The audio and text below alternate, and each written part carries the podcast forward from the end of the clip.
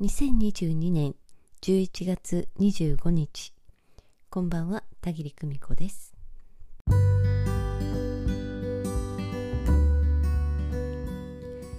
皆様今日もお疲れ様でした、えー、そして今週もお疲れ様でした、えー、皆様はいかがお過ごしでしたでしょうか？私はねちょっとこのところ、えー、まあ、プライベートでもお仕事の方でもバタバタとしておりましてね、え音声配信の方がついつい、え滞っていたんですけれども元気にしておりますよ、えセッションを申し込んでくださる皆さんがですね、え1年以上経ってね、え田切さんかあの時言ってくれたことがまああの時はすぐには理解できなかったけれど振り返ってみるとおっしゃっていた通りの1年でしたとかね、えー、そういう方がね今週は、えー、ちょこちょこといらっしゃいましてね。で私の方は もうすっかりどういう内容を言ったのか詳細についてはですねやっぱり思い出せないんですけれども。えでもね皆さんが私にね説明してくださってあの時こういうふうに言ってくださんです言ってくださったんですよ。メモに取っていますというふうにね、えー、教えてくださるということがね続いておりましてね。まあ本当に、えー、霊能者というか霊視カウンセラー冥利に尽きるなというふうに、えー、じーんとね温かい気持ちになって喜んでおりました、え、私はね道具なんですよね。道具。このお体をね、天に使っていただいてねそしてメッセージをお伝えする係をさせていただいてるんですけれどもなのでその時その時でね伝わってきたこと、まあ、その時精一杯伝えさせていただいてその後はねもうすっかりと忘れていく というようなね私でございますよ、えー、でも思い出してまたセッションを受けたいと思っていただけるこんなにありがたいことはありません、えー、いつもありがとうございます、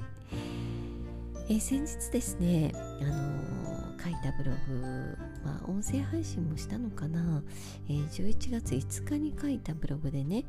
自分の内側に降りていくことというブログを書いたんですけれども自分の内側深く深くとつながるとそこにはなぜか他者とつながり始める領域があるということ、えこのことを書いていたんですよね。え実は先日サッカー日本代表のねカタールで行われている初戦を応援していましてね、まあ、にわかファンと言われるやつなんですけれどもね、えそれでもちょうど娘も帰ってきていて、えー、夫と3人でねサッカーの試合を拝見したんですけれども素晴らしい試合でしたね、え中でも私が一番印象に残っていたのはやっぱり本田選手のねキープ力でしたね。なんだかねその場になんというかリラックスしてというかね脱力してその場にいらっしゃってねただの体の反応に任せているというような風情それを見ていてねこの方は一体どれほどの準備をねこれまで積んでこられたんだろうなというようなあ思いにふけておりました、えー、おかしいですね私はねそういう風に試合を見てしまうんですけれども。まあ、この方はさまざ、まな葛藤や苦しみを乗り越えてね、えー、準備に準備を重ねてね、えー、その先に「が」というものがなくなった状態で深く深く自分の内側に降りていかれてあの場にいらっしゃったんだろうななんてね感じておりました。うん私は昔あのバスケットボールをしていたんですけれどもねまあやっぱり補欠でしてねベンチを温める時間の方が随分長かったんですけれども、えー、レギュラーで活躍するね同期の選手を見て、まあ、選抜に選ばれる選手を見てねいいなかっこいいななんて思いながらねやっぱりそれでも密かに、えー、自主練っていうのは続けていたんですけれどもね日の目を見るっていうことは少なかったですね。でも、まあ、あの権田選手はそういう苦しみというかうん光が当たらない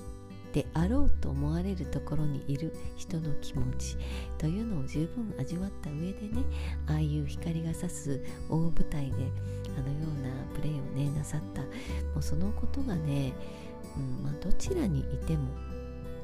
あの方の大きな大きな糧となったんだろうななんてねいうふうに思って一人ね見ておりました。はあ、シュートが決まった場面の2回もね本当にもうみんなで拍手をしてね、えー、大喜びをしてね拝見いたしました。負ける試合っていうのも苦しいけれどまあそれもあってねどちらかが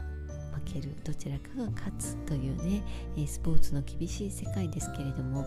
それをたまにねああやって外側から拝見させていただいてねいろんなことを感じる、えそういう時間を過ごすのもいいななんてね 思っておりましたもちろんね、えー、申し訳ないんですけれどもビールを片手にねリラックスしながら、えー、応援をさせていただきました。うん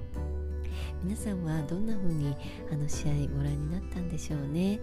えー、自分に向き合うしかない、ね。えー、自分の深く深くと向き合う。一人一人の選手がねそんな気持ちで向かい合ってあの試合に臨んでいらっしゃるんじゃないかな。なんていう風にね、えー、思っております。この後の試合も楽しみですね。また応援したいと思います、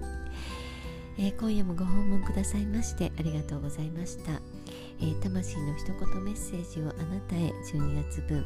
えー、今年の振り返り、えー、整えることそして先を見通すこと、え明日が締め切りとなっております、えよろしければこれから先あなたの指針になる一言をお受け取りになってみてください、え今夜もありがとうございました。それではまたおやすみなさい。バイバイ。